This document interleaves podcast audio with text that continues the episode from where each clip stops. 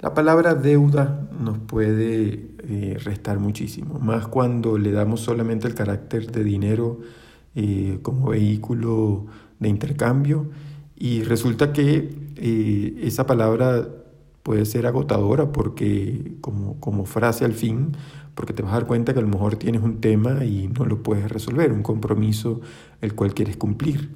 No se trata de ser simplemente iluso por no llamar deudas a lo que realmente lo pudiese ser, sino más bien es utilizar ese poder de la palabra para eh, apoyarte y hacer de que esa, esa llamada o fulana deuda se convierta en un compromiso.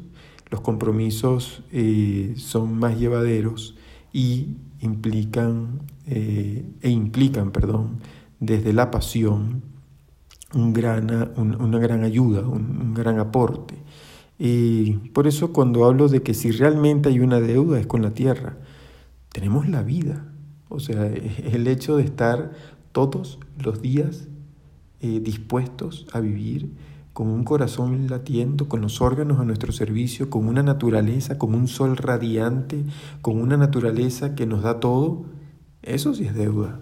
Ahí sí podemos hablar del tema deuda porque eso nos lleva y nos genera más pasión de vivir.